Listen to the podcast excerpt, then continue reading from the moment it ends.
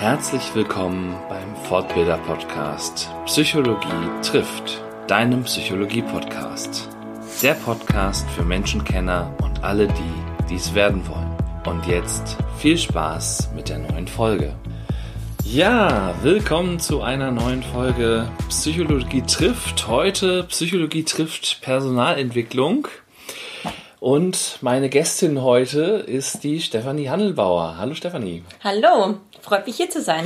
Freut mich, dass du Zeit hattest, hier zu sein. Wir haben uns äh, zuletzt getroffen beim ABF bei der Jahreshauptversammlung, glaube ich. Ja, richtig, ne? genau. Dann, Schon wieder ein Jahr her, wenn man so möchte. Ja, genau, wenn man so will, ja, genau. Also es war Dezember aber, ne? Mhm, oder genau. nee, November war es. November Ah ja, noch. war, war noch Ende November 2019, ne? Genau, und Und, dann- wir Januar 2020. Und dann war Jahresende und ja, schon wieder ein Jahr weg. Ja, schon wieder ein Jahr rum. Genau. Genau. Und kennengelernt haben wir uns bei, auch beim ABF bei einer Konfliktmanagement-Fortbildung, wenn ich das richtig im Erinnerung Das ist habe. richtig, ja, stimmt. Genau. Die ist auch schon wieder zwei Jahre her. Ja, Wahnsinn, wie Ja. die Zeit wie vergeht. die Zeit vergeht, das stimmt. Genau. Ich habe dich ein bisschen gestalkt bei LinkedIn und äh, auf der AWF-Seite, Ja. genau, damit ich dich auch angemessen hier ankündigen und vorstellen kann. ähm, Da bin ich jetzt mal gespannt, ob du rausgefunden hast. Genau.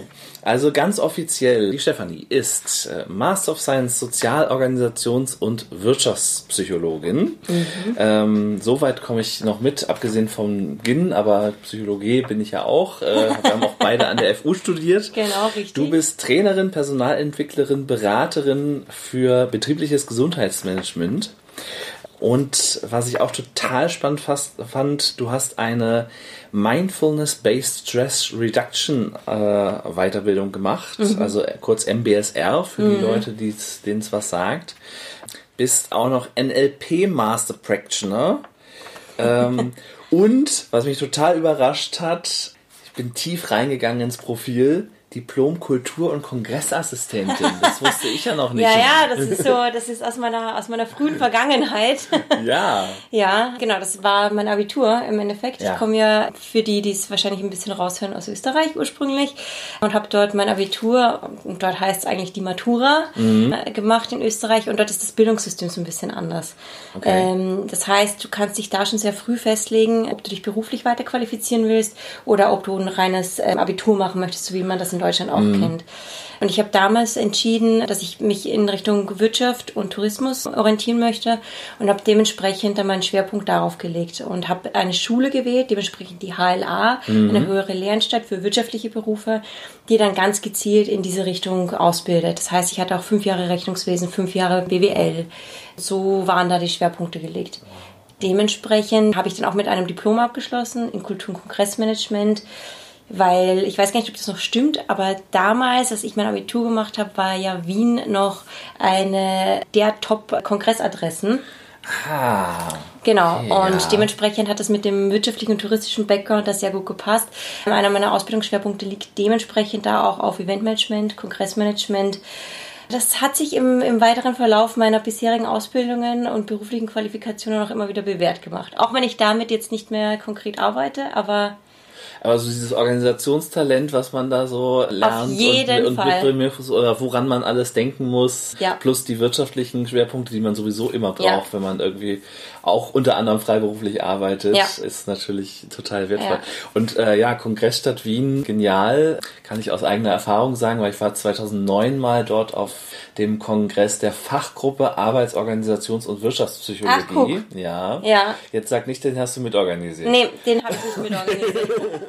so weit bin ich tatsächlich in meiner beruflichen Karriere nicht gekommen. Aber es könnte gut sein, dass eine, eine sehr gute Freundin von mir, mit der ich damals Abitur gemacht habe, den mitorganisiert hat. Na, da schau her. Ja, das schon.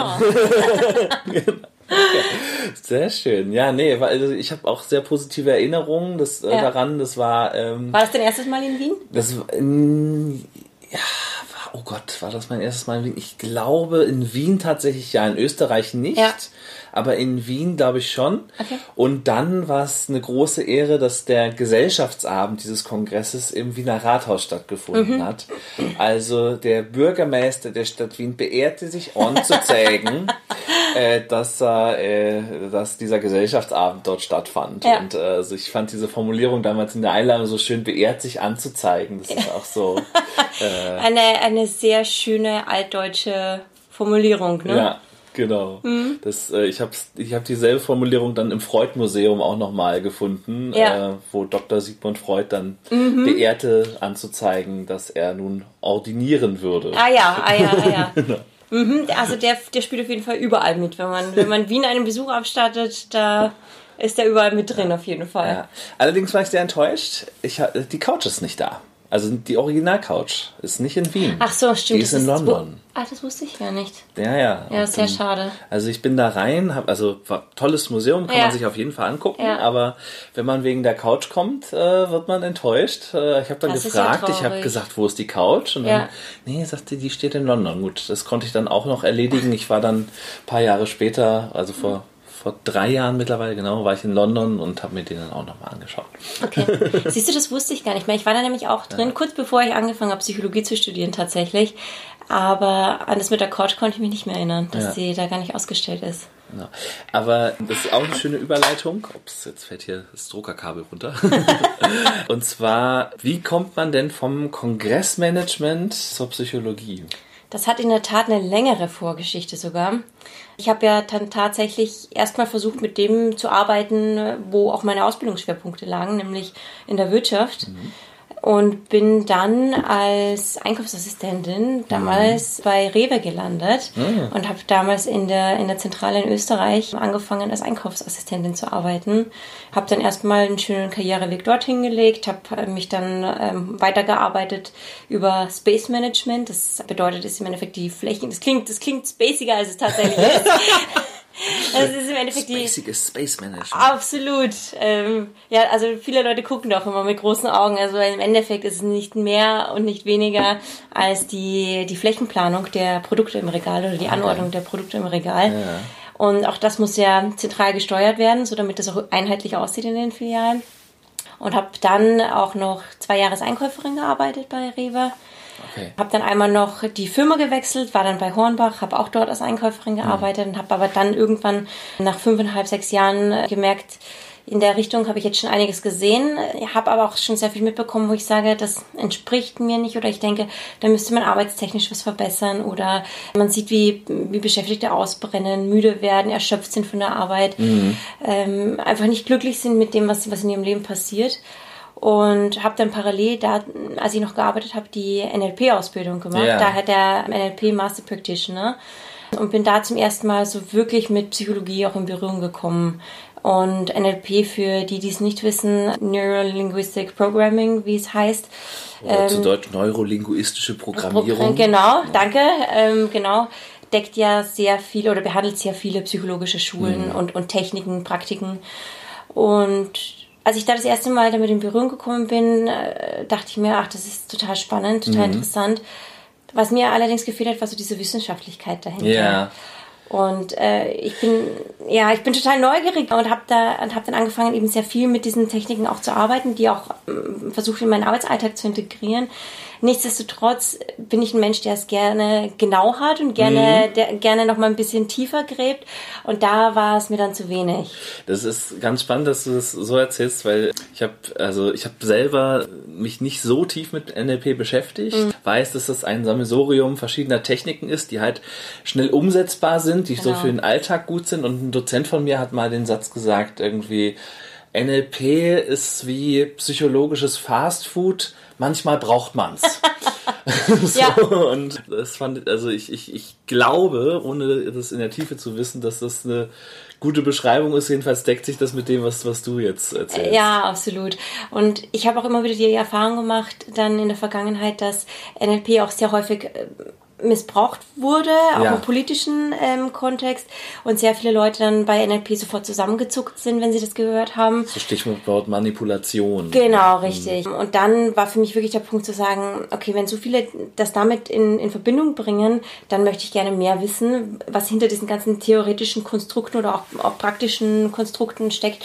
Dann möchte ich dann nochmal ganz genau erforschen und auch mehr sagen können zu, den, zu diesem Sammelsorium an Konstrukten und Theorien, die da abgebildet werden. Und so kam ich dann zum Psychologiestudium im Endeffekt. Okay, und dann quasi Job als Einkäuferin gekündigt Genau. und gesagt, so jetzt. Jetzt starte ich nochmal ich komplett neu Tiefe. durch. Genau. Also ich war ja damals auch noch in Anführungsstrichen jung genug, dass man das noch machen kann. Ich Ja. meine, alt, alt oder zu alt oder zu jung gibt es sowieso nicht. Das ist ja Lebenslanges Lernen. Wir reden ja Absolut. über Personalentwicklung heute gleich noch. definitiv, Genau. definitiv. Das ist sowieso eine sehr individuelle und persönliche Entscheidung. Für mich hat sich damals sehr richtig angefühlt, Mhm. äh, weil ich einfach genau das Gefühl hatte, ich habe im beruflichen Alltag sehr viel Praktisches gelernt und dann war wieder Zeit für, für mehr Wissen im theoretischen Sinne. Und da hat sich das Psychologiestudium dann einfach sehr angeboten.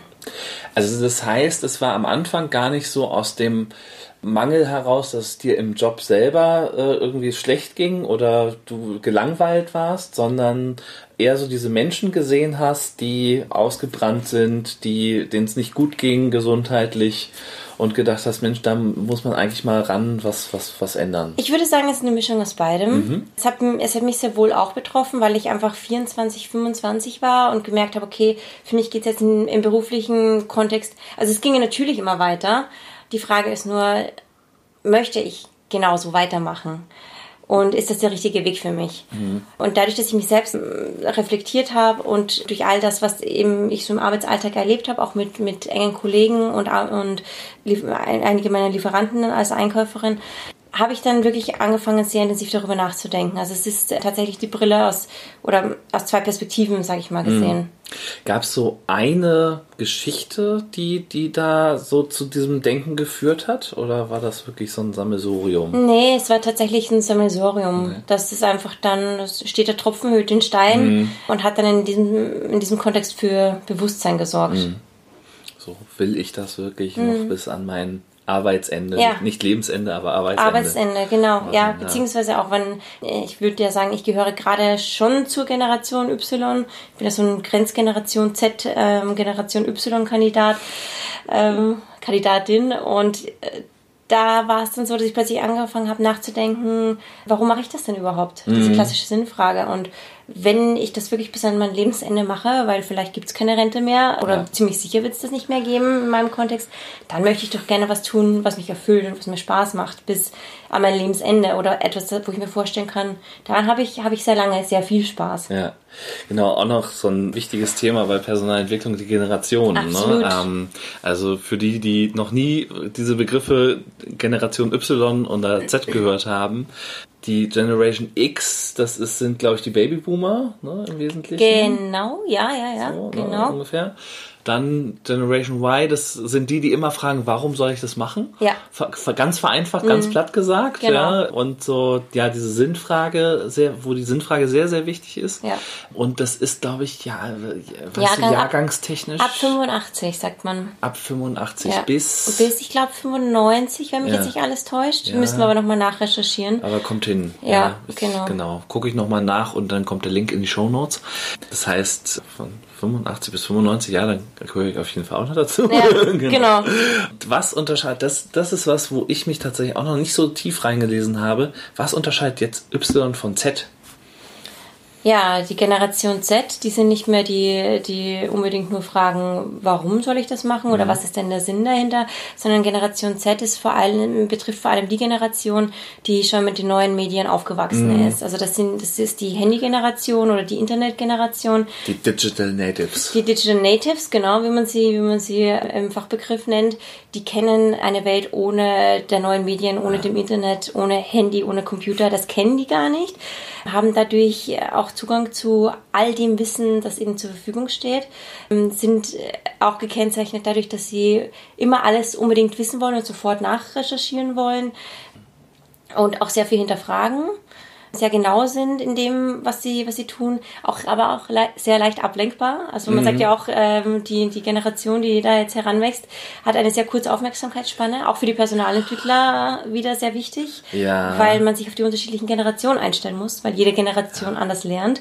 Ähm, natürlich gehe ich mit einer Generation X-Person anders um, die noch sehr viel und sehr leicht sich Wissen aneignen kann oder anders gelernt hat, einfach sich das Wissen anzueignen und länger die Aufmerksamkeit halten kann als eine Person, die zwar sehr schnell auf das Wissen zugreift, aber dann auch sehr schnell wieder von, von anderen Dingen abgelenkt ist. Ja.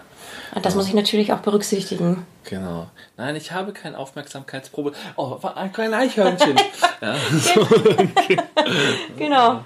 Ja, also ja, mit den unterschiedlichen Aufmerksamkeitsspannen, ähm, das stellt man in Trainings ja auch immer wieder fest dass das schwierig sein kann. Auf jeden Fall. Also, das ist auch als Trainer oder Trainerin eine Herausforderung, wenn, äh, wenn ich unterschiedliche, du hattest ja eingangs ein schönes Beispiel erzählt, dass du ähm, eine Gruppe hattest mit Personen, die von Anfang 20 bis äh, Anfang ja. 60 waren im Altersdurch, also Altersdurchschnitt wahrscheinlich dann so um die 45, aber da hast du halt wirklich alle Generationen abgebildet und die alle einzufangen und auf einem Level dann einen Unterricht zu gestalten, ist in dem Fall nicht möglich. Und da gilt es halt dann wirklich als Trainer, sich darauf einzustellen, wie kann ich denn die Inhalte optimal an alle herantragen.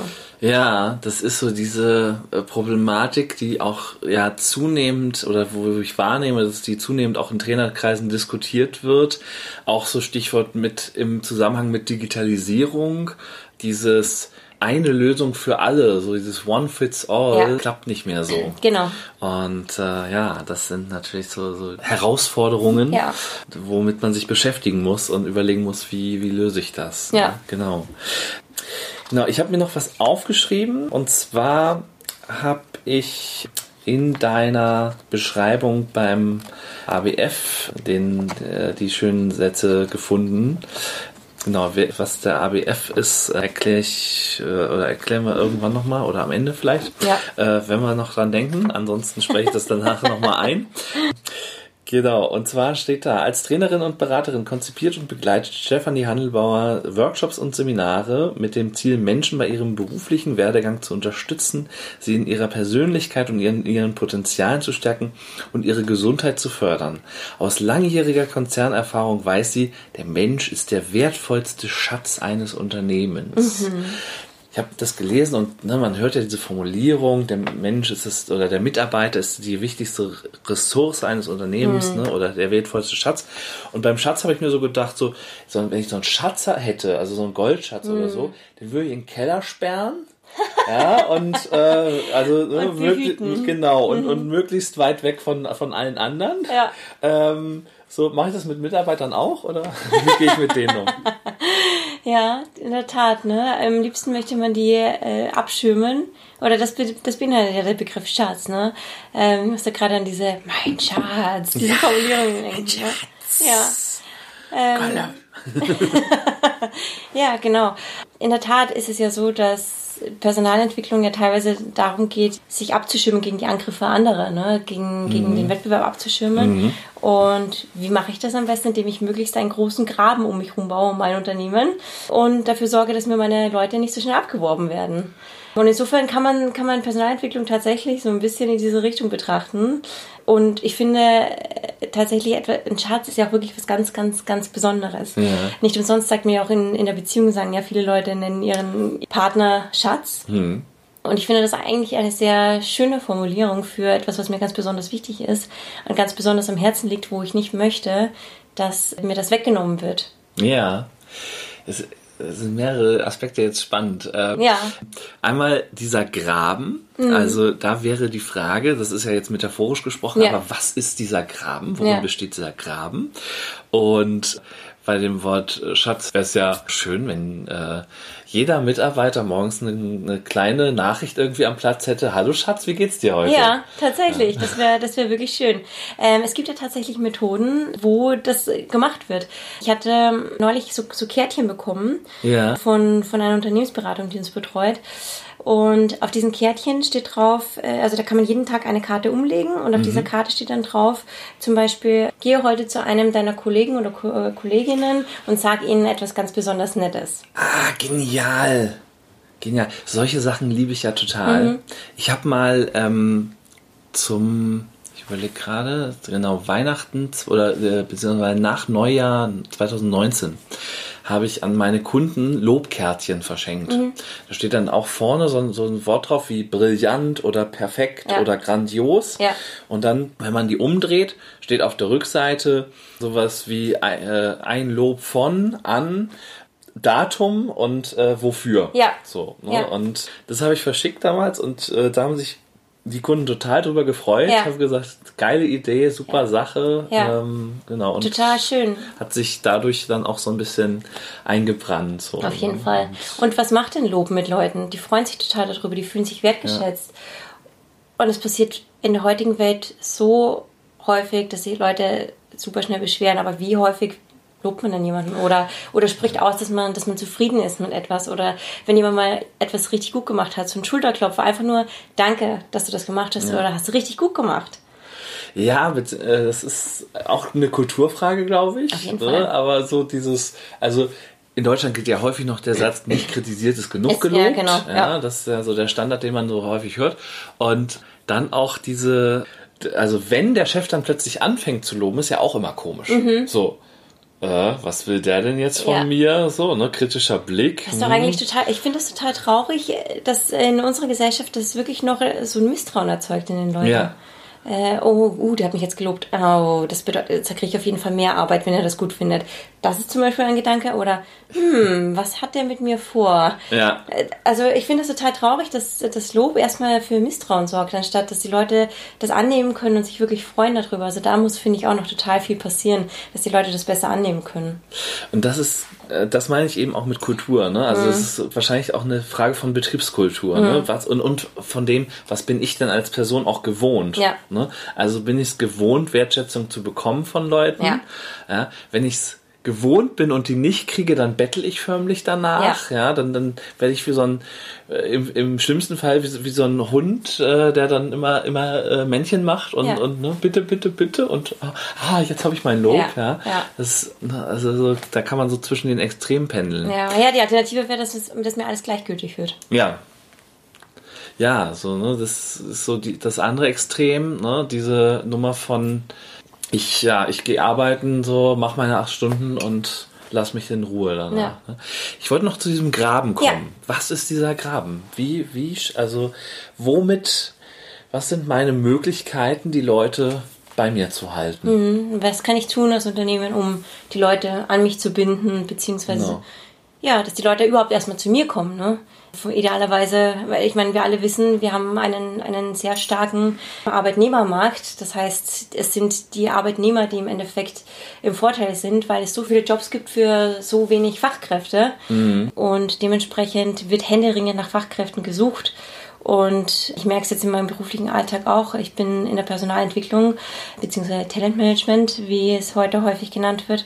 Und es ist ja nicht nur eine, eine Talent Acquisition Frage, also eine Recruiting Frage, wie kriege ich die besten Leute, sondern auch, wie kann ich mich als Unternehmen aufstellen, wie kann ich meine Mitarbeiter qualifizieren, was kann ich ihnen Gutes tun, damit die bei mir bleiben in, in erster Linie, beziehungsweise auch, damit ich im Arbeit, Arbeitsmarkt so attraktiv wahrgenommen werde, dass die überhaupt auch zu mir kommen. Und dementsprechend sind die Unternehmen heute mehr denn je gefragt, äh, zu gucken, dass sie zum einen den Graben so tief wie möglich äh, graben, damit äh, die Mitarbeiter überhaupt kein Interesse haben, die, die Burg, wo es so schön ist, zu verlassen, zu einem anderen Unternehmen gehen. Aber was kann ich auch tun, damit die, die Mitarbeiter, die da draußen, die paar wenigen, die es gibt auf dem Markt, damit die zu mir kommen? Genau. Wie attraktiv muss die Zugbrücke aussehen, sozusagen? Genau, damit- genau, damit die, damit die Leute da regelrecht reinstürmen. Wie, wie rot muss der Teppich sein? Abs so, ne? absolut, genau, wieder dem- metaphorisch gesprochen. Ja, genau. genau. Was, was sind denn so, so Faktoren, die, die ziehen? Ja, ja, äh, genau. Also Personalentwicklung, ähm, vielleicht um die Theorie mit dem Praktischen zu verbinden. Im Endeffekt wird Personalentwicklung ja in, in der Theorie als all die Maßnahmen verstanden, die Unternehmen machen, um ihre Mitarbeiter zu fördern, weiterzubilden, zu qualifizieren. Und da gibt es unterschiedlichste Methoden, unterschiedlichste Herangehensweisen, unterschiedliche Themen, mit denen wir uns dann in der Praxis beschäftigen. Und eins der Themen, die so in mein Fachgebiet fallen, sind Qualifizierungen. Das bedeutet, dass Beschäftigte, was, also die meisten Leute, die heute da draußen ähm, sind, ob die jetzt Generation Y oder Z sind, viele davon wollen sich weiterentwickeln. Sie wollen, sie wollen eine Zukunft haben. Sie wollen sehen, dass sie mit ihren Kompetenzen wahrgenommen werden und diese auch weiter ausbauen können. Und das kann ich auf viele, auf vielerlei Weise tun. Ich kann, zum einen habe ich die klassische Führungslaufbahn, wo ich merke, dass Beschäftigte einfach das Potenzial mitbringen, Leute zu führen, anzuleiten. Dann habe ich natürlich aber auch die Möglichkeit, eine Projektlaufbahn einzuschlagen. Das heißt, dass Beschäftigte Projekte bekommen, mhm. diese Projekte betreuen und steuern. Und dann habe ich noch die, die Laufbahn der, der die sogenannte Fachlaufbahn. Ne? Genau. genau. Ähm, das sind die Leute, die, ein, die Leuchttürme darstellen für ein Unternehmen. Das sind die Leute, die durch ihr Wissen glänzen, die ähm, sich immer weiterbilden, indem sie ganz besonders viel lesen, sich in ein Thema richtig reindenken, die dann ähm, auch durch ihr, durch ihr Wissen in Projekte reingehen zum Beispiel oder auch Führungs Führungskräften zur Seite stehen und da immer wieder ihr Wissen reinstreuen. Mhm. So die Spezialisten, denen man dann ja eine Fachaufgabe geben kann und weiß, die wird zuverlässig sich erledigt genau. und äh, auch in höchster fachlicher ja. Qualität. Ja, genau. genau. Das sind so, das sind die krassen Denker sozusagen. Ja. ja. Genau, also super wichtig. Also das heißt, es braucht so diesen Dreiklang am besten aus diesen äh, möglichen Karrieren, dass eben für jeden was dabei ist. Genau. So, wie im ja, wie im Supermarkt quasi. ja, genau. So, nach dem, ja, nach dem Gießkannenprinzip im Endeffekt. Ne? Man versucht ja. alle, alle irgendwie zu erreichen. Ja. Und dennoch, ne, also und klar, es gibt ne, die Motivationstheorien, die sagen, ja, Wertschätzung ist wichtig. Ne? Ich habe auch mal ein mhm. Beispiel von einer Pflegekraft gehört, die hat gekündigt, weil die, diesem Pflegeheim damals der Geburtstag komplett egal war. Mhm. Also, ne, die haben kein nichts zum Geburtstag gemacht und so. Und da ja. hat sie gesagt, so, nö, also bei solchen Leuten will ich nicht arbeiten, ja, okay. ja die nicht mal zu so einem Tag irgendwie mhm. mir Wertschätzung entgegenbringen. Ja, ich fühle mich, ich fühle mich als, als Mensch nicht wahrgenommen, bedeutet ja. das im Endeffekt. Ja, genau. Und ja, dann ne, zu sagen, okay, so ne, Bedürfnisse sind unterschiedlich, ne, gut, äh, maßlos ja immer umstritten, ja, aber so diese äh, Bedürfnishierarchie, ne, und ganz viel wird ja heute in dieses Thema Selbstverwirklichung gebracht, Weiterentwicklung und ja. so weiter.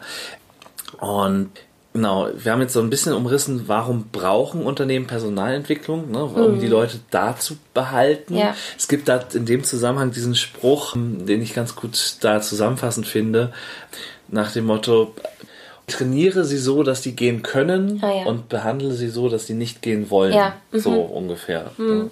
Äh, genau, klingt im Englischen noch geiler, kriege ich auch nicht zusammen. hat meine, hat meine alte, mit den Übersetzungen. Genau, hat meine alte Chefin immer, immer gesagt so ja. und äh, hat das auch vorgelebt ja. so und das war immer ganz gut. Ja, mhm. ja ich finde es sehr schön, weil es im Endeffekt zwei, zwei Sachen zusammenbringt, nämlich zum einen die Unternehmensinteressen, aber auch die Interessen der, der Menschen, die dort arbeiten. Und zwar hat man mhm. ja zwei Fliegen mit einer Klappe geschlagen und die Interessen von beiden, von beiden Seiten gedeckt. Ne? So in der Theorie ja, ne? Ja. Also wo man sagt, wenn das so, so ne? funktioniert in der Praxis. Genau, ne? So hey, Mitarbeiter will sich weiterentwickeln, Unternehmen hat auch was davon, wenn er sich weiterentwickelt, ne? Ja. Auf eine andere Position, er ist flexibler einsetzbar und so weiter, ne? Also am Ende haben beide was davon, Win-Win-Situation. Ja. So, und dann stehe ich aber immer mal wieder in Seminaren vor so Industriemeistern, bringen den Personalentwicklung bei und die sagen mir, das funktioniert bei uns nicht. weil bei uns da sind Leute, nö, also so mit Weiterentwicklung, da haben die es nicht so oder ne, also ne, äh, eine Aussage, die ich ganz besonders krass fand, wo ich dann auch frage, haben die Leute den richtigen Job heutzutage, aber die gibt's eben auch, dass die, wo gesagt wurde, die kommen, geben morgens an der Force ihr Hirn ab mhm. machen diesen Job, ja. acht Stunden am, am Fließband, ja. ja, ungelernte Produktioner zum Beispiel und gehen dann wieder nach Hause und wenn sie Glück haben, nehmen sie Hirn an der Pforte wieder mit. Das also O-Ton-Seminarteilnehmer, ja, das ist, sind nicht meine Worte. Ja. Wo man dann natürlich auch irgendwie dann aus dieser Führungspsychologenperspektive sich fragen kann, ist das denn überhaupt sinnig? Also, ja. ähm, oder ne, braucht man, brauchen die Personalentwicklung? Ja, die Frage ist ja auch, ist es, ist es nur in diesem Job so oder wäre es in einem anderen Job mhm. auch so? Ja. Beziehungsweise, was wäre denn der Job, was die glücklich machen, der die glücklich machen würde? Ja. Das sind die Fragen, die ich mir dann immer stelle. Also ich gehe da absolut mit dir mit. Na, das sind, das sind Eindrücke, die, die teile ich mit dir. Das sind, mhm. es gibt immer wieder Menschen, die, wo man sagen kann, da kommt nicht mehr viel. Da kommt nicht mehr viel Interesse. Dann ist die Frage, habe ich die irgendwo mal verloren auf dem Weg? Mhm. Oder war da nie wirklich Interesse da? es gibt ja auch zwei unterschiedliche Arten von Menschen. Es gibt die, die arbeiten, um zu leben und die, die zu leben, um zu arbeiten. Ja. Und das, äh, zum einen sind, sind Leute angetrieben dadurch, die, sie finden ihre, ihre Berufung tatsächlich in ihrem Beruf und fühlen sich da total gut aufgehoben, lieben das, was sie tun, identifizieren sich dadurch auch damit und die würden komplett ihre Identität verlieren, wenn man ihren, wenn man ihnen ihren Job wegnehmen würde. Und dann gibt's die andere Kategorie, die sagt, ja, ich muss irgendwie das Geld verdienen, um mir meine Klamotten und mein Essen leisten zu können. Ja, dann äh, mache ich das halt mal, was irgendwie, wo ich halt jetzt gerade irgendwie was gefunden habe, was irgendwo passt oder ja, nehme das Erstbeste vielleicht. Oder was für meine Verhältnisse sehr gut bezahlt wird. Genau, genau, richtig. Und wenn es dann darum geht, irgendwie weiter zu qualifizieren, dann sagen die so, nee, bleib mir bloß fern. Bloß nicht, Ja. bloß nicht. Ich, und das ist auch wichtig, da auch für uns als Personalentwickler eine Abgrenzung zu treffen. Welche Leute kann ich qualifizieren und welche Leute wollen es aber vielleicht auch gar nicht. Weil Also ihr differenziert da schon. Also Auf ihr, jeden ihr, Fall. Ihr, ihr guckt schon so, wa- was macht Sinn. Weil ne, es gibt ja dann auch so Betriebe, wo es dann, wo es dann heißt so, ach ja, wir müssen mal wieder ein Seminar machen. Ja, genau. Ja, Also so am besten, ja auch häufig am besten ein. Seminar für alle und danach ist auch alles wieder gut. Genau. Ja. Ja, da stecken wir einfach mal rein, haben wir, können wir sagen, haben wir auf dem Zettel stehen, haben wir was gemacht, dann haben wir einen Haken drunter. Dann haben wir für dieses Jahr alles erledigt. Genau, Weiterentwicklung, check. Ist erledigt, genau. Genau. Ja, also im Idealfall läuft Personalentwicklung anders. Mhm. Dafür gibt's ja entsprechende Instrumente mittlerweile, auch ganz viele. Vor 30, 40 Jahren sah die Welt ja noch ein bisschen anders aus. Die Psychologie ist ja auch gereift über die Jahre, ist genauer geworden, hat äh, bessere Instrumente entwickelt, die valider sind, reliabler sind, Mhm. entsprechend auch wirtschaftlicher und äh, hinsichtlich ihrer Nützlichkeit auch bewiesen. Und die, derer nehmen wir uns natürlich auch an, um entsprechend noch zu gucken, welche Leute haben wir denn da an Bord, welche Leute können wir qualifizieren, welche Leute haben da wirklich Bock darauf, sich weiterzuentwickeln und wo kann man sagen, das ist ein guter Arbeiter, der macht seinen Job gut, der möchte aber einfach auch genau das weitermachen und das am besten bis zur Rente. Da, das ist auch gut. Also ein Unternehmen braucht ja, braucht ja nicht nur die, die Stars, die vorne, vorne rennen, sondern es braucht auch die Leute, die verlässlich ihre Arbeit machen. Genau, ne? ähm, sind auch wieder mehrere Aspekte dabei. Einmal ne, Thema Instrumente, also das heißt, ihr testet die? Ja, auf ne, jeden Fall. tatsächlich, ähm, Beziehungsweise wir nehmen getestete Instrumente. Also wir testen die Mitarbeiter ja, und die und genau, ja, aber mit den Instrumenten testen die Mitarbeiter. genau, okay. die Psychologen unter sich. Genau, ja, ja. Also äh, ne, für den Autonormalhörer ähm, Instrumente, darunter verstehen wir Test, äh, psychologische Testverfahren. Man kennt das im, im ganz einfachen Stil aus der Bravo von früher. ähm, aber das Ganze natürlich nochmal ein bisschen, nicht nur ein bisschen, sondern wissenschaftlich fundiert und dann kommt dann da auch was bei raus, wo Mhm. Ja. man was mit anfangen kann Ja. und ja, dann auch sich äh, also so Spreu vom Weizen trennen klingt jetzt, äh, es ist, ist das falsche Wort dafür, aber ähm, die, die wollen äh, und, und können genau. zu, Ja. zu identifizieren, äh, von denen zu trennen. Ja, Gut, ne, man könnte jetzt natürlich auch einfach sagen, man könnte doch mal fragen, aber das zeigt ja noch nicht, sind die, haben die die Leistungsfähigkeit oder Ja. können die zum Beispiel führen? Ne? Ja. Ähm, früher war es ja häufig so, und das erleben wir ja bis heute in Betrieben, dass äh, Mitarbeiter, die fachlich gut sind, also für diese Fachkarriere super wären, immer weiter qualifiziert worden sind, dann irgendwann Meister werden, äh, aber dann plötzlich Menschen führen müssen und Ja. merken, verdammt, die funktionieren ja gar nicht so wie meine Maschinen. Da kann ich Ja. ja gar keine Knöpfe drücken Ja. und dann machen die das, was ich will, Ja. sondern ich muss da irgendwie ja Dinge tun, die und, und mit denen sprechen und das, das Ja. will ich gar nicht und ah, muss Konflikte Ja. moderieren und Ja. ah, nee. Ja. Ja, genau. Ich kann ja auch vielleicht mal so aus der, aus der Praxis erzählen, Bitte. was, wie wir da zum Beispiel mit, mit Instrumenten arbeiten und wo wir die einsetzen.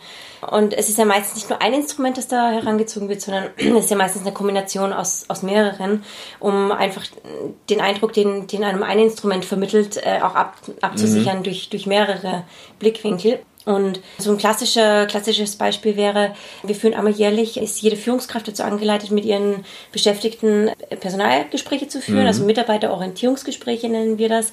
Und es könnte da schon sein, dass eine Person einen Wunsch äußert, sich in eine Richtung zu entwickeln oder zu qualifizieren.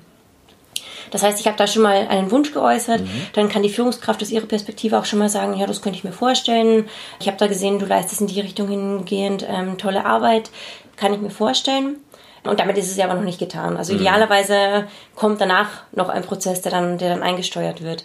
Und da setzen wir dann an mit äh, Potenzialanalysen, die dann durchgeführt werden, die ähm, teilweise durch ähm, Assessment Center oder Development Center mhm. erfolgen, wo dann äh, Fragebogen erstellt werden, beziehungsweise äh, die Person einen Fragebogen ausfüllt, dann in gewisse Situationen hineingeworfen wird, die sie sich dann fiktiv vorstellen muss und, und bearbeiten muss. Oder in der Vergangenheit mal kramen muss in ihrem Gedächtnis, welche, welche Beispiele kann ich denn ranbringen, wo habe ich ähm, denn schon welche Problemstellungen gelöst und wie könnte mich das in Vorbereitung auf eine andere Karriere oder die zukünftige Karriere hin, ähm, wie könnte mir das helfen. Und all diese Punkte werden dann zusammengesammelt, um, um ein möglichst rundes Bild einer, einer Persönlichkeit zu erstellen mhm. und abzubilden um dann zu gucken, wo kann ich die Person denn optimal einsetzen und wo habe ich denn im Unternehmen ein, eine geeignete Position oder Rolle für, die, für diese Person. Mhm. Das ist jetzt, wenn man das nochmal so ein bisschen abstrahiert, äh, auf so Schritte, die die Personalentwicklung durchlaufen muss. Einmal die Bedarfsanalyse sozusagen, welcher Bedarf ist eigentlich da? Genau. Und dann aber auch schon, geht es schon ein bisschen in die Zielsetzung rein, ne? wo, wo, wo soll es hingehen ja. für den Mitarbeiter? Ja, genau. Mhm. Ja. Also es ist ja natürlich auch immer die Frage, welche Leute habe ich gerade da? Ja. Und welche Leute brauche ich gerade mhm. und wo wird sich mein Unternehmen in den nächsten ein, zwei, drei, fünf Jahren hinentwickeln. Länger als fünf bis zehn Jahre kann man heute auch gar nicht mehr vorausplanen, nee. aber es ist wichtig vorauszuplanen. Es ist wichtig, eine Vision und daraus abgeleitet eine Strategie zu haben und daraus abgeleitet wieder zu gucken, wo muss ich denn mein Personal hinentwickeln. Klar, ne? Wer wenn nicht mit der Zeit geht, geht mit der Zeit. Ne? Und, Auch ein sehr schöner Spruch, genau. der sich bewahrheitet hat und, immer wieder. Und gleichzeitig ne, brauche ich natürlich irgendwie das Ziel vor Augen, weil ne, wenn ich das nicht habe, dann lasse ich mich irgendwie vom, vom Wind treiben und äh, ja. komme aber immer zu spät hinterher sozusagen. Ja, genau. Ne? genau. Und was dann passiert ist tatsächlich, ich verliere meine Kunden, ich verliere Aufträge ja. und damit verliere ich dann auch entsprechend meine Zahlungswürdigkeit gegenüber meinen Mitarbeitern. Völlig klar. Ja. Was ich immer betone in so Trainings, weil ne, wir haben ja vorhin über dieses Thema gesprochen, ja, dann, dann mache ich halt mal ein Seminar und dann mhm. sind alle glücklich so. Ja. Oder was ja auch häufig in Unternehmen passiert, ist so dieses, okay, irgendwie äh, haben, haben wir jetzt alle Konflikte miteinander und, und Probleme miteinander oder vielleicht auch mal bei so einem einzelnen Mitarbeiter, ja, der hat irgendwie, der kann mit seinen Leuten nicht oder so, ah, den schicke ich mal zum Kommunikationstraining, dann so nach dem Motto, hier, das ist kaputt, mach mal heilen. Ja, genau. Ja, ja. Und das betone ich immer sehr, weil in der Theorie heißt es sozusagen in diesem Personalentwicklungszirkel, den man so durchläuft, kreatives Gestalten st statt Planung. Okay. Ja? Und das, und da wäre ich halt tatsächlich mal auch so dein, dein Praxisreport gespannt, äh, äh inwiefern das, das passt. Weil ich sage dann immer, es geht ja eben genau nicht darum, dass man eben die Leute immer nur in ein Training schickt, sondern sich auch mal überlegt, was gibt's denn noch für andere Möglichkeiten? Ja. Also ja. schicke ich den vielleicht mal in so ein Development Center, ne? ja. Wie, ähm, um zu gucken, was, äh, wo hat er denn vielleicht Stärken? Ist der vielleicht in der Fachkarriere besser aufgehoben? Genau. Das kann ja da auch rauskommen. Ja. Haben wir beim ABF übrigens auch gemacht, so Development Center bei bestimmten Firmen, wo dann bei einzelnen Leuten auch mal rauskam, so Führung ist einfach nicht deins. Die haben dann, die mussten dann auch ein Mitarbeitergespräch simulieren. Das war dann mein Part, den renitenten Mitarbeiter zu spielen. was unglaublich viel Spaß macht. Oh ja, das glaube ich. ähm, genau, aber also ohne die da reinreiten zu wollen, ne? aber ich muss dann natürlich authentisch reagieren und da ist es natürlich so, dass die, also dass man da sehr gut rausfinden kann, auch über verschiedene Testverfahren, passen die in diese Führungskarriere oder ja. geht es dann eher Richtung Spezialistenkarriere? Ja, genau. Oder auch die Frage, die ich mir immer wieder stelle, auch im Arbeitsalltag jetzt grundsätzlich, muss ich denn, muss es denn immer eine Karriere sein? In, in ja. dem Sinne, dass es eben, ich habe vorhin schon angesprochen, es gibt auch die Mitarbeiter, die einfach zufrieden sind, wenn sie ihr täglich, ihre tägliche Arbeit ja. machen können. Und ich finde auch immer wichtig zu hinterfragen, ist es jetzt eine Person, die von ihrer Führungskraft da irgendwie gezwungenermaßen in, eine, in einen Karriereweg reingepfercht wird? Oder aus anderen Hintergründen denkt, sie müsste jetzt sich in eine Form entwickeln, Oder ist es wirklich aus der, aus der Person heraus gewünscht und sagt die Person auch wirklich von selbst, ich möchte das tatsächlich machen, intrinsisch motiviert, weil ich denke, ich kann das sehr gut, beziehungsweise weil sie auch wirklich diese Kompetenzen mitbringt. Ne? Mhm. Das sind ja auch immer so, so Punkte. Weil ich auch immer wieder beobachte, dass Mitarbeiter in Qualifizierungsprogramme gesteckt werden, wo im Nachhinein festgestellt wird, die haben zum einen das Zeug nicht dafür, beziehungsweise wollen die das auch gar nicht, ja. wenn man dann genauer hinterfragt. Und dann finde ich es auch nicht richtig, die dann auf Teufel komm raus in irgendwelche Qualifizierungsmaßnahmen, Seminare etc. zu stecken, wenn die hervorragende Arbeit leisten ja. in dem, was sie tun, und die sie aber dann nicht mehr leisten können, wenn sie plötzlich etwas anderes tun. Ja, das, das ist so ein bisschen das, was man äh, im Allgemeinen oder manchmal als dieses Peter-Prinzip, glaube ich, kennt. Ne?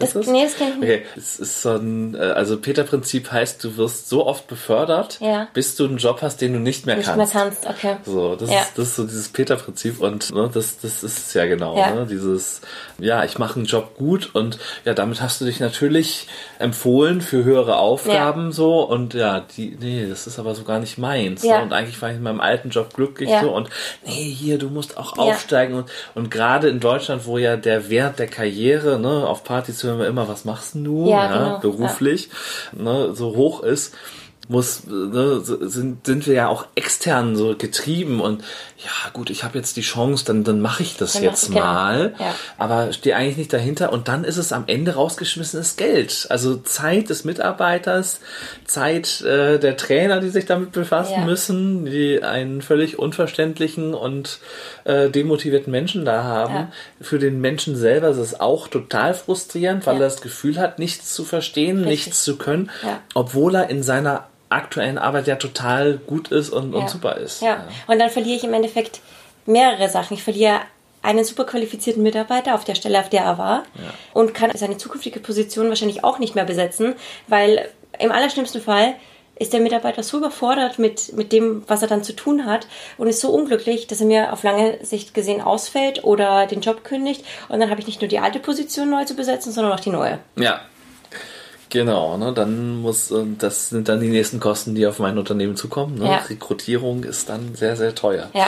Genau. Ja, und da, also da finde ich auch einen, einen, sehr spannenden Punkt. Ähm, man spricht jetzt auch immer mehr von Arbeiten 4.0 mhm. und agiles Arbeiten, New Work und immer wieder das, das Wort auch Work-Life-Balance, das da, das da mitschwingt, ähm, diese ganzen neuen Arbeitskonzepte, die einfach auch davon ausgehen, dass es diese klassischen Karrieren und Karrierewege auch gar nicht mehr geben wird mhm. ähm, und auf ein ganz anderes Zusammenarbeiten und Miteinander auch plädieren und wirklich Mitarbeiter dahingehend fördern und fordern, wo sie einfach Spaß dran haben und, und wirklich ähm, Lust dazu haben und gar nicht da, wo es gar nicht darum geht, jetzt Karriere zu machen und möglichst viel Geld zu, zu schaffen, sondern ähm, einfach darum geht, möglichst viel Spaß bei der Sache zu haben. Ja, ja, und ne, den Spaß muss man sich natürlich erstmal leisten können. Ja. und äh, da würde ich gerne, ich hoffe, ja, Zeit, oh Gott, wir haben schon 45 Minuten. Oh, Wahnsinn, die Ein, Zeit vergeht. Unfassbar. Ja. Aber gut, wir haben, vielleicht machen wir auch ein bisschen länger. Mal gucken. das ist, ich finde es gerade spannend. Ja, total. Und also deshalb auf dieses äh, Zukunftsding würde ich nachher gerne nochmal kommen, mhm. so auch so welche Kompetenzen da noch gebraucht werden. Ich möchte einmal diesen, diesen, mache ich diesen Zyklus nochmal zu kurz zu. Also, ne, wir waren bei Bedarfsanalyse, Ziele setzen, so kreative Maßnahmegestaltung. Ja. Du hast jetzt auch viel von Trainings gesprochen. Development Center als eine Alternative, um zu gucken, was braucht er. Ich kann mich erinnern, dass meine Chefin, eine Kollegin von mir, freundlich gebeten und gezwungen hat, oh ja, also Präsentation zu halten, weil sie, also sie, sie hat das selber nicht so gerne gemacht eigentlich, mhm. aber sie konnte das leider gut. Ja. So und mhm. dann hat sie, hat meine Chefin sie halt darin bestärkt, so meine Präsentation im Teammeeting zu halten, und dann so nach und nach, wenn sie, als sie das so öfter gemacht hatte, dann gab es das Präsentationstraining natürlich irgendwann, ja. klar, das gehörte dann dazu. Und am Ende ist sie dann Tourguide geworden bei uns. Das heißt, sie durfte dann betriebsfremde Leute durch den Betrieb führen, denen alles zeigen und so weiter. Ja. So, das war dann so eine Spezialaufgabe, zu der sie dann so hin entwickelt worden ist. Da okay. gab es jetzt nicht mehr Geld für oder so, ne? aber das sind ja auch so einzelne Fähigkeiten von Mitarbeitern, die dann auf die Schiene, auf so einer Schiene weiterentwickelt werden, ja. was aber eingebettet ist in so ein größeres Konzept, also wo mehrere Bausteine dazu gehören. Ja, ja. Und war, war das denn so, dass sie dann noch happy in dieser Rolle war? Also Ja. war, sie, war sie glücklich? Ja. ja. Also immer aufgeregt und Ja.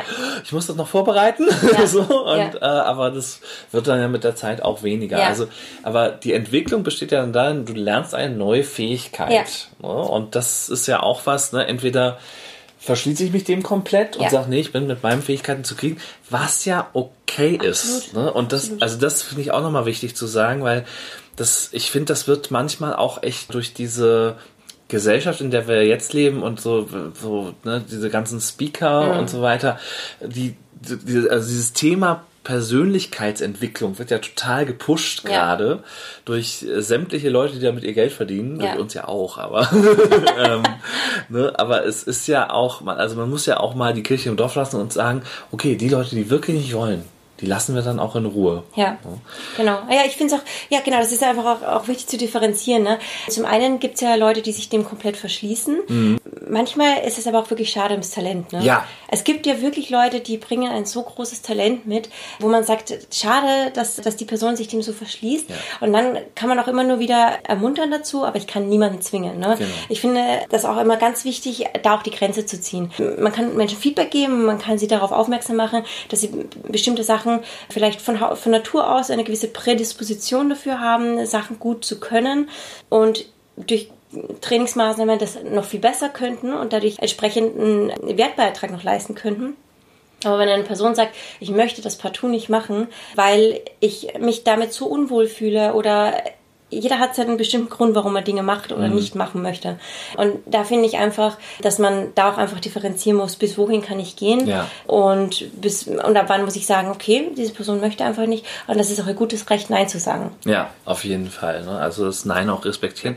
Gleichzeitig aber der äh, Appell an alle irgendwie, probiert auch mal neue Ja, Sachen genau, aus. ab, absolut, ja. Lasst euch Ähm, mal drauf ein ja, genau. und, und probiert aus, was, was vielleicht Spaß machen könnte. Ja, genau. Könnt, könnte ja gut werden. Ja, absolut. Also, unter Umständen. Absolut, ja. Ne? Also es gibt auch Punkte, wo, wo man selbst einfach gar nicht, gar nicht erkannt hat, dass da in einem etwas schlummert. Feedback ist auch immer so eine, so eine schöne Ja. Methode, wo man manchmal äh, Dinge entdeckt in einem, die man vorher nicht geahnt hätte und da plötzlich ähm, Potenziale entdeckt, die man vorher nicht erahnt hätte und die zu qualifizieren und, und zu, weiterzuentwickeln, man dann ganz viel Spaß damit hat in weiterer Ja. Folge. Die so im blinden Fleck oder im Unbewussten irgendwo gelauert haben. Absolut, genau. absolut.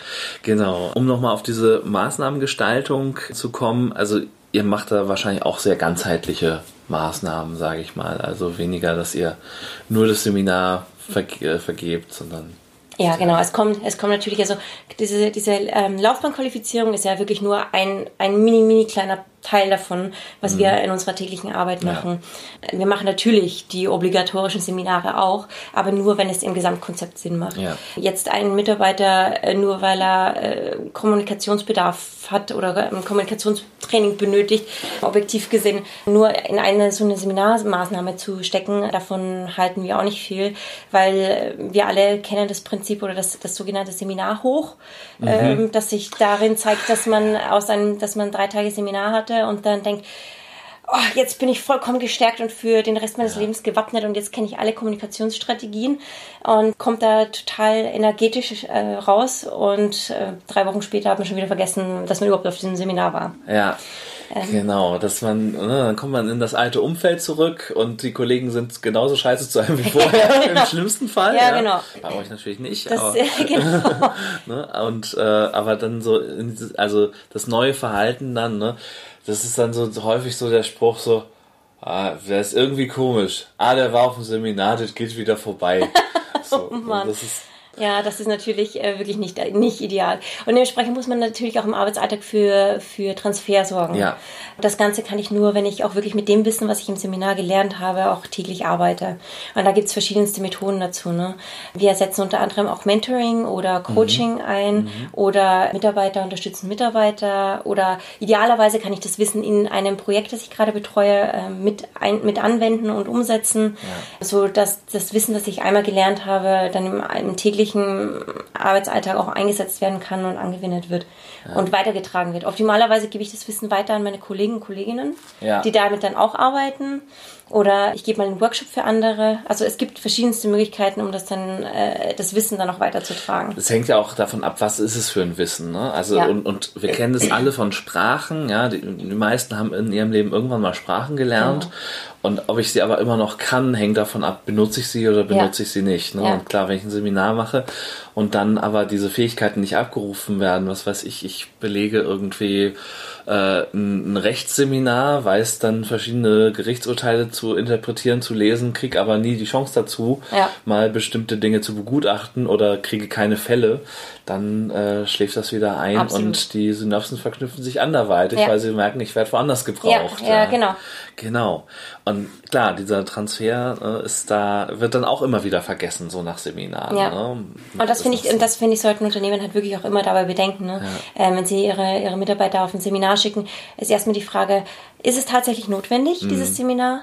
Und wenn dieses Seminar wirklich notwendig ist, dann wie kann ich das Wissen, das dort erworben wird, auch transferieren in den Arbeitsalltag und dafür sorgen, dass es nicht vergessen wird. Ja. Und, und idealerweise weitergetragen wird. Ja, das ist, oh, das, also, ne, das ist ja immer wieder das Thema und das eine ist ja das Wissen zu behalten. Mhm. Also, ich weiß auch, wie ich in Konfliktsituationen zum Beispiel reagieren müsste. Ja. Aber das dann wirklich zu tun, ist ja, Ja. nochmal der nächste Schritt. Ne? Ja. Also ne, einmal Lernerfolg und Transfererfolg. Ja. So, ne? Das sind dann so die letzten beiden Schritte in diesem, in diesem Kreislauf, Ja, der, genau. der eine, Re- Re- eine Rolle spielt. Und das ist so die, die Herausforderung. Genau, wir haben jetzt so viel über Mitarbeitertypen Ja. geredet. Und da will ich dann auch noch dieses äh, Modell äh, einbringen, wovon ich im Vorgespräch schon ein bisschen genau. erzählt habe. Und zwar gibt's ein Modell, nennt sich das Human Resource Portfolio. Und äh, wie gesagt, auch da, die Begriffe sind nicht von mir, ja. Also Entschuldigung an alle, die sich da jetzt irgendwie selber einsortieren und mit den Begriffen nicht zufrieden sind. Ich muss sagen, ich bin auch ein bisschen überrascht gewesen, dass die so harsh sind, als ich das Modell kennengelernt habe. Aber manchmal muss man die Dinge auch vielleicht beim Namen Namen nennen. ja. Klingt fies jetzt, aber schauen wir mal. Jedenfalls, man teilt das ein nach so zwei Dimensionen. Äh, Das eine ist die Leistungsfähigkeit und das andere ist das Potenzial oder ne, die, die tatsächlich gebrachte Leistung und das Potenzial, was derjenige noch zu leisten imstande ist, möglicherweise.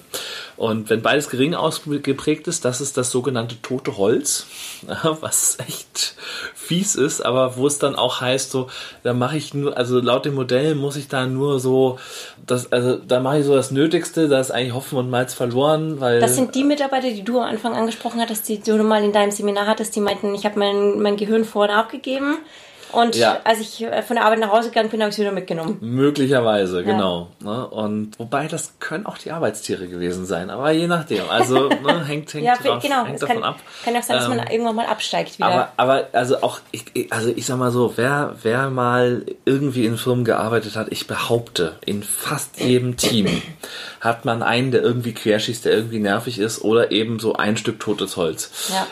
Meine, meine Meinung. Aber Es gibt ja auch die Theorie, dass ähm, 20% der Leute die Arbeit der restlichen 80% machen. Oh, das, das, ja, wirklich. Ein bisschen nach Pareto-Prinzip. Ja, genau.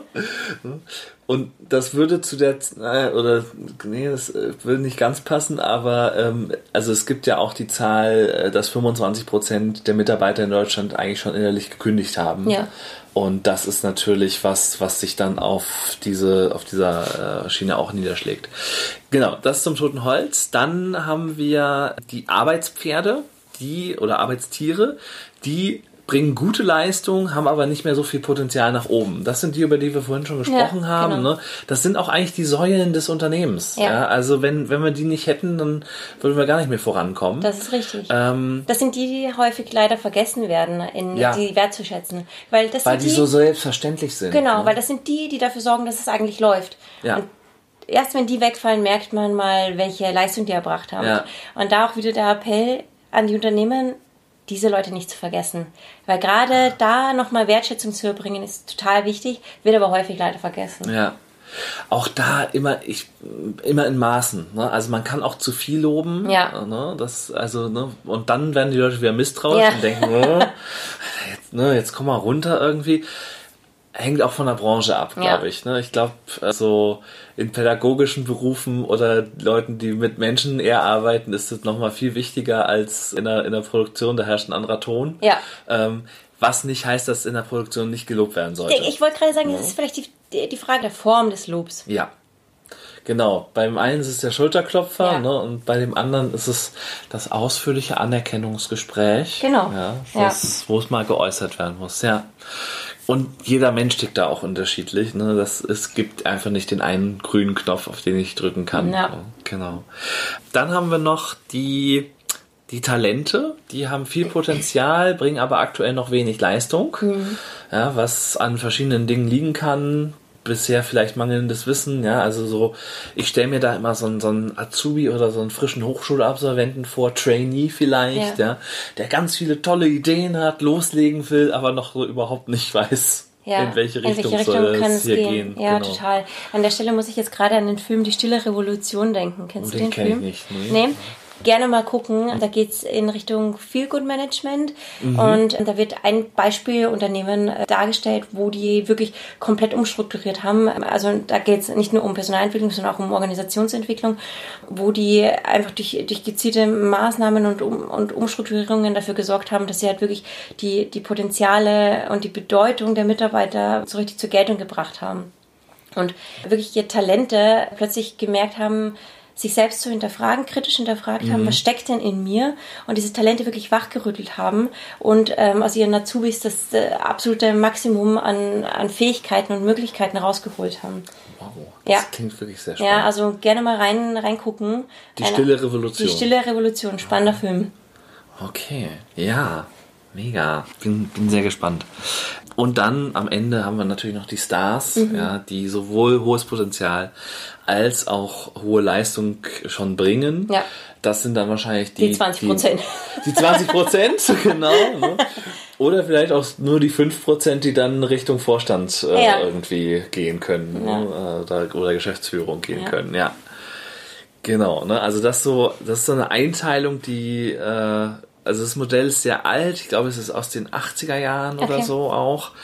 Aber es, also es ist jetzt auch begrifflich nicht groß weiterentwickelt Mhm. worden. Also es gibt noch so äh, Talente, sagt man manchmal Wildkatzen dazu, ja. Mhm. Also, aber es ist ja, also es ist eine Einteilung und klar kann man auch sagen, oh, so Leute einteilen ist immer schwierig. Aber wie du ja auch beschrieben hast, irgendwie müssen wir sie einteilen, weil mit wem können wir was machen? Ja. Mit wer will überhaupt, dass Genau. mit ihm was gemacht wird? Ne? Und Ja, ich finde ich find das, ich find das tatsächlich einen sehr, sehr spannenden Punkt, ähm, weil ich, ich nenne mich zwar Personalentwicklerin, gleichzeitig heißt unser Team, in dem ich arbeite, aber mittlerweile Talentmanagement. Und das ist so ein, so ein Zug, auf den immer mehr Unternehmen mittlerweile aufspringen, dass sie es nicht mehr Personalentwicklung nennen, sondern Talentmanagement. Ähm, und da geht es ja wirklich dann darum, die Talente zu managen, also das, Ja. äh, die Talente, die da sind, zu fördern. Und das sind ja tatsächlich nicht mehr alle Beschäftigten, sondern da geht es darum, was sind die, wer sind die Mitarbeiter, herauszufinden, wer sind die Mitarbeiter, die Potenziale mitbringen, die, die wirklich förderungsfähig sind oder förderungswillig sind. Ne?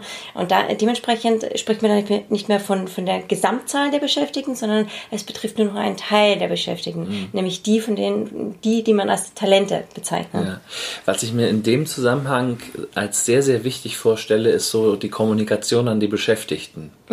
Weil wenn ich mir vorstelle, ich bin Mitarbeiter und interessiere mich irgendwie für einen beruflichen Aufstieg, mache so ein Assessment Center mit und da kommt dann raus so, nett, dass du dich interessiert hast, aber du bist einfach mal null geeignet für diese Laufbahn. So, das ist ja erstmal eine gefühlte Absage und das kann ja auch dazu führen, dass der Mitarbeiter sagt, nö, dann gehe ich jetzt mal über die Zugbrücke und Ja. ne, um äh, wieder in unser Burgmodell vom dann- genau. Anfang äh, zu kommen und äh, ziehe in die nächste Stadt. Ja, vielleicht haben also, nehmen die mich ja, Ja. ne, auf die Position, auf die ich will oder geben mir mehr Geld. Ne? Dass man dann das negative Feedback so verpackt oder nicht verpackt, verpackt klingt immer so manipulativ wieder. Ich finde es auch gar Ähm, nicht, ich finde auch wichtig, dass, sondern- dass man gar nicht unbedingt, dass man es gar nicht unbedingt negatives Feedback nennt, Mhm. sondern es ist eine Rückmeldung zu meinen Ja. Qualifikationen, die in einem bestimmten Test- oder Validierungsverfahren ausfindig gemacht wurden. Ja. Ja, und dann müssen wir mit den Ergebnissen erstmal, da müssen wir erstmal drüber sprechen. Ne? Also nur weil der Test das jetzt erstmal sagt, dass ich vielleicht für diese Position nicht geeignet bin, muss es ja nicht sein, dass es tatsächlich dem entspricht. Ne? Mhm. Ähm, ich finde auch immer wichtig bei, bei den ganzen Instrumenten, die uns die Personalentwicklung an die Hand gibt, auch immer noch mal nicht immer nur, also nicht nur ein Instrument heranzuziehen, ja. sondern wichtig ist auch immer, das Ganze abzusichern durch, durch mehrere Begutachtungen. Klar. Also das können jetzt unterschiedliche Testverfahren sein. Auch immer wichtig das Gespräch, wie du gesagt hast, die Kommunikation ist total wichtig. Dann Selbstwahrnehmung, Fremdwahrnehmung mit einzubringen. Absolut, genau. Fall. Ja, also das sind unterschiedliche ähm, Methoden und Instrumente, die mir da zur Verfügung stehen und dann auch wirklich in, in, ins Gespräch zu gehen. Ne? Also das ist das, was ich, was ich herausbekommen habe jetzt an Ergebnissen. Wie siehst du das denn? denn? So sehen wir das. Welche Möglichkeiten gibt es denn? Welche, welche, also den, den Rahmen dann vielleicht auch auszuweiten.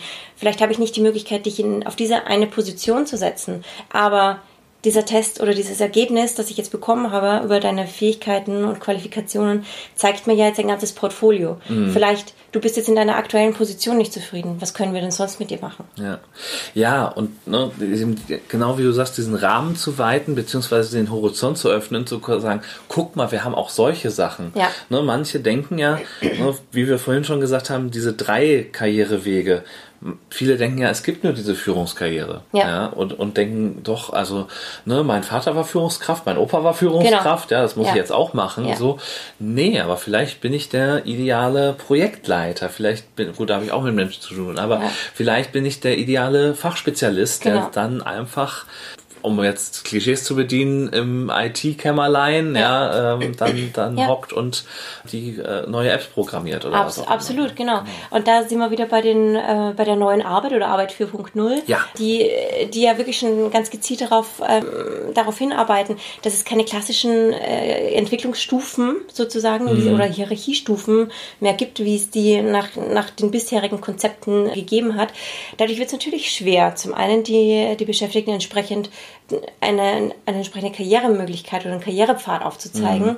Mhm. Auf der anderen Seite ist aber viel mehr Raum da für die, für die einzelnen Beschäftigten, wirklich sich in die Richtung ähm, hin zu orientieren, wo sie sagen, das macht mir am meisten Spaß, das möchte, davon möchte ich unbedingt mehr machen. Also das heißt, die äh, Qualifizierung oder die Entwicklung geht weniger hin äh, in, in zu so einem Stufenprinzip oder mhm. Hierarchieprinzip, sondern es geht vielmehr in Richtung welche Qualifikationen, welche Eigenschaften, welche Kompetenzen, Fähigkeiten kann ich mir noch aneignen. Mhm. Das heißt, es geht eigentlich bloß um, um eine Erweiterung meines, meines Spektrums, meiner Fähigkeiten und Kompetenzen. Genau, beziehungsweise was kann ich hier auch in die Firma gewinnbringend einbringen. Genau. So, ne? Oder, und wenn ich in so einem Teamkontext denke, ne, dass also das sozusagen das Team sich selbst organisiert, ja, das ist ja auch der, ein wichtiges Merkmal ja. von Arbeit 4.0, dass es selbstorganisierte Teams gibt und der die Führungskraft dann eher wirklich ja, höchstens koordinierend, genau. äh, aber weniger steuernd, sondern äh, eher moderierend, ja. coachend ja. Äh, vorgeht, aber nicht mehr so diese große Machtdistanz da ist. Ja. So, ich sag jetzt, wie das hier weitergeht genau. und ne, wir fahren jetzt diese Richtung, sondern dass, dass das Team das gemeinsam entscheidet. Aber auch das muss natürlich entsprechend gekonnt äh, werden, so die, auch diese Art von Führung. Da, also was es dafür auf jeden Fall braucht, ist ein agiles Mindset, so wird das Ganze genannt, dass es braucht die entsprechende eine Einstellung dazu. Also die Mitarbeiter müssen, die, die Beschäftigten wie Führungskräfte, die ja dann eben keine Führungskräfte mehr sind, die müssen dafür bereit sein. Ja. Und wenn, wenn dieser Grundsatz nicht gegeben ist, äh, dann ist es auch ein Modell, das scheitern wird, weil, äh, weil dann alle unzufrieden sind damit.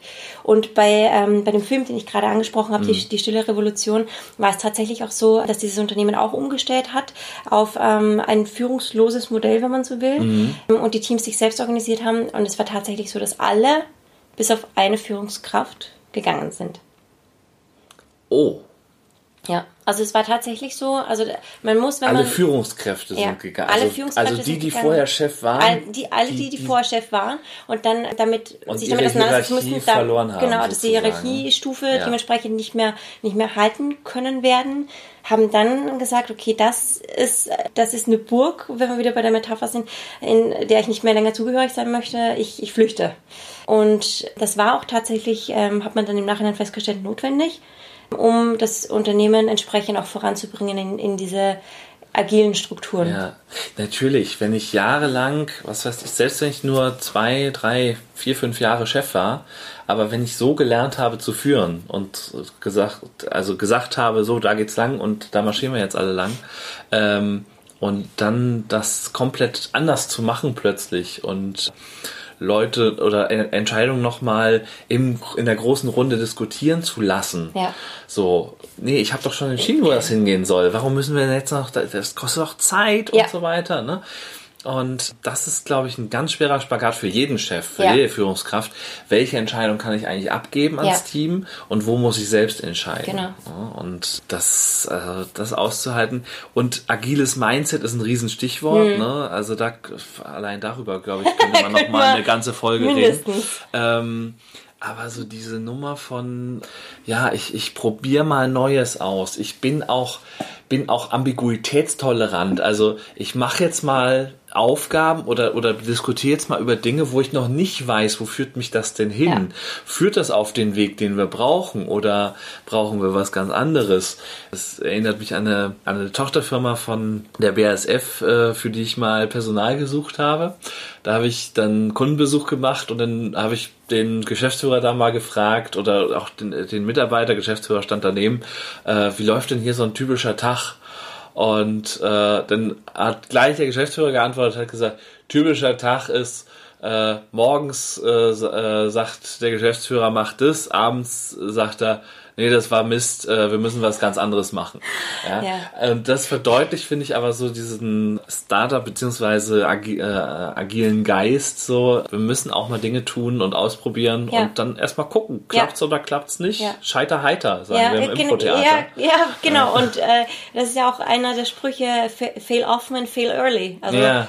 oft falsch machen oder, oder oft ähm, Fehler machen und dann aber möglichst früh, Ja. Um optimal dann entgegenwirken zu können. wenn ne? das Produkt eben noch nicht ausgeliefert Ja, ist. also eine ganz andere Fehlerkultur. Ja. Fehler offen anzusprechen. Ne? Das ist auch das widerstrebt ja den, dem, bis- der bisherigen Denke in der Arbeitswelt. Fehler offen anzusprechen, Ja. Fehler zuzugeben. Äh, Ist ja auch wieder so ein, auch wieder ein Punkt, ne? da könnten wir jetzt auch wieder ewig drüber sprechen.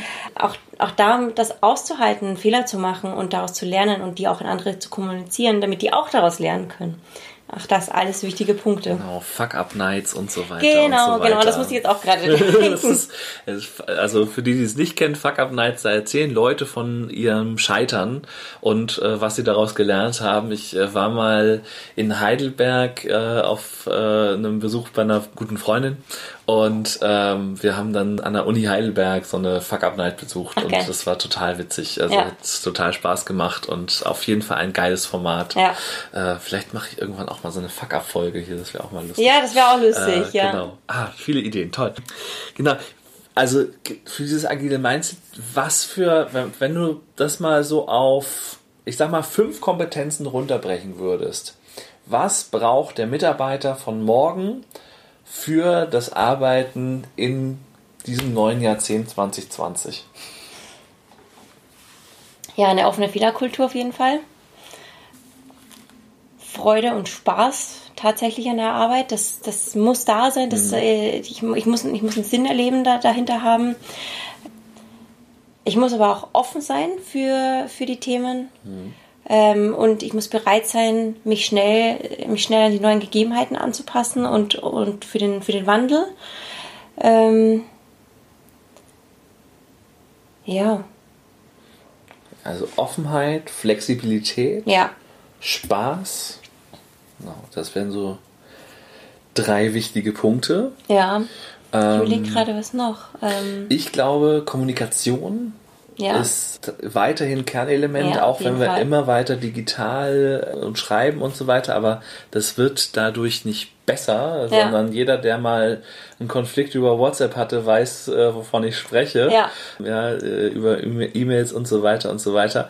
Das, also das heißt, ich muss irgendwie dieses, diese Kommunikationsskills haben. ja, das auf jeden Fall. Und auch, und auch wieder die Bereitschaft, das ist immer wieder die Bereitschaft für lebenslanges Lernen. Ja. Das wird in der Zukunft noch wichtiger werden, als es bisher schon war. Ja. Genau. Ja, also, liebe Hörer, seid offen, seid flexibel, habt Spaß, das ist sowieso immer das Wichtigste. Kommuniziert gut. Und hört nie auf zu lernen. Und hört nie auf zu lernen. Ja, das ist doch einfach, das ist so ein Kochrezept jetzt. Kochrezept für Arbeit 4.0. Ja, ist doch eigentlich ganz easy. Von Stefanie und Stefan, das ist doch was. das stimmt. ja, wow, das war eine Folge, die rasend schnell vorbeigegangen ist. Ja, total. Eine Stunde 13 Minuten stehen jetzt bei mir hier auf der Uhr. Es wird durch das äh, Rausschneiden der Ass hoffentlich noch ein bisschen kürzer, also meiner Ass noch ein bisschen kürzer. Du hast ja kaum Ass gemacht. Ähm, Dafür ganz oft und gesagt. kriegen wir auch noch raus. äh, je, nach, je nach Kontext. Hauptsache, es passt nachher in den Kontext. Ja, ähm, und damit äh, sage ich vielen, vielen Dank. Ja, ich danke dir. Dir fürs Kommen. Ähm, es hat unfassbar viel Spaß gemacht. Geht mir ähm, ganz genauso. Und ich glaube, also ich halte es nicht für ausgeschlossen, dass man sich nochmal zu einem anderen Thema vielleicht. Sehr gerne. Wir haben jetzt äh, mindestens fünf Themen, fünf weitere Themen Genau. genau.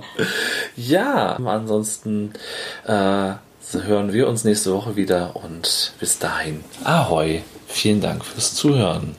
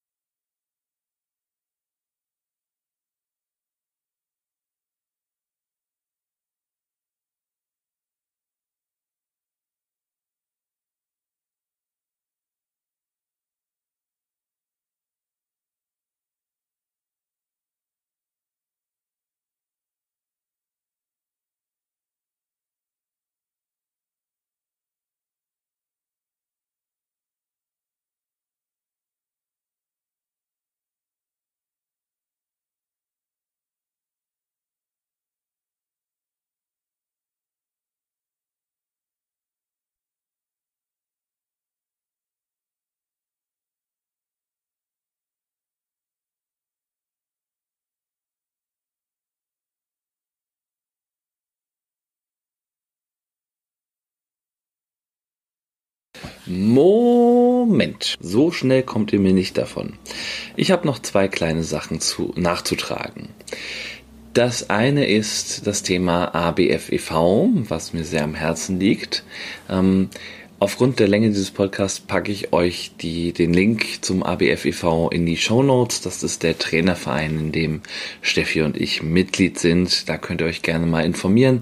Da gibt es auch immer mal wieder interessante Fortbildungen, die auch sehr preiswert und kostengünstig sind.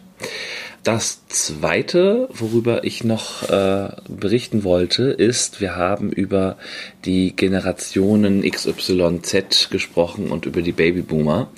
Da wollte ich etwas korrigieren. Wir waren uns ja bezüglich der Jahreszahlen recht unsicher.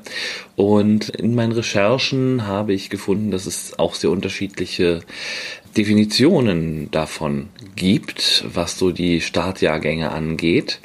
In der deutschen, in der amerikanischen Literatur. Ich beziehe mich jetzt mal auf die Sekundärquelle Wikipedia.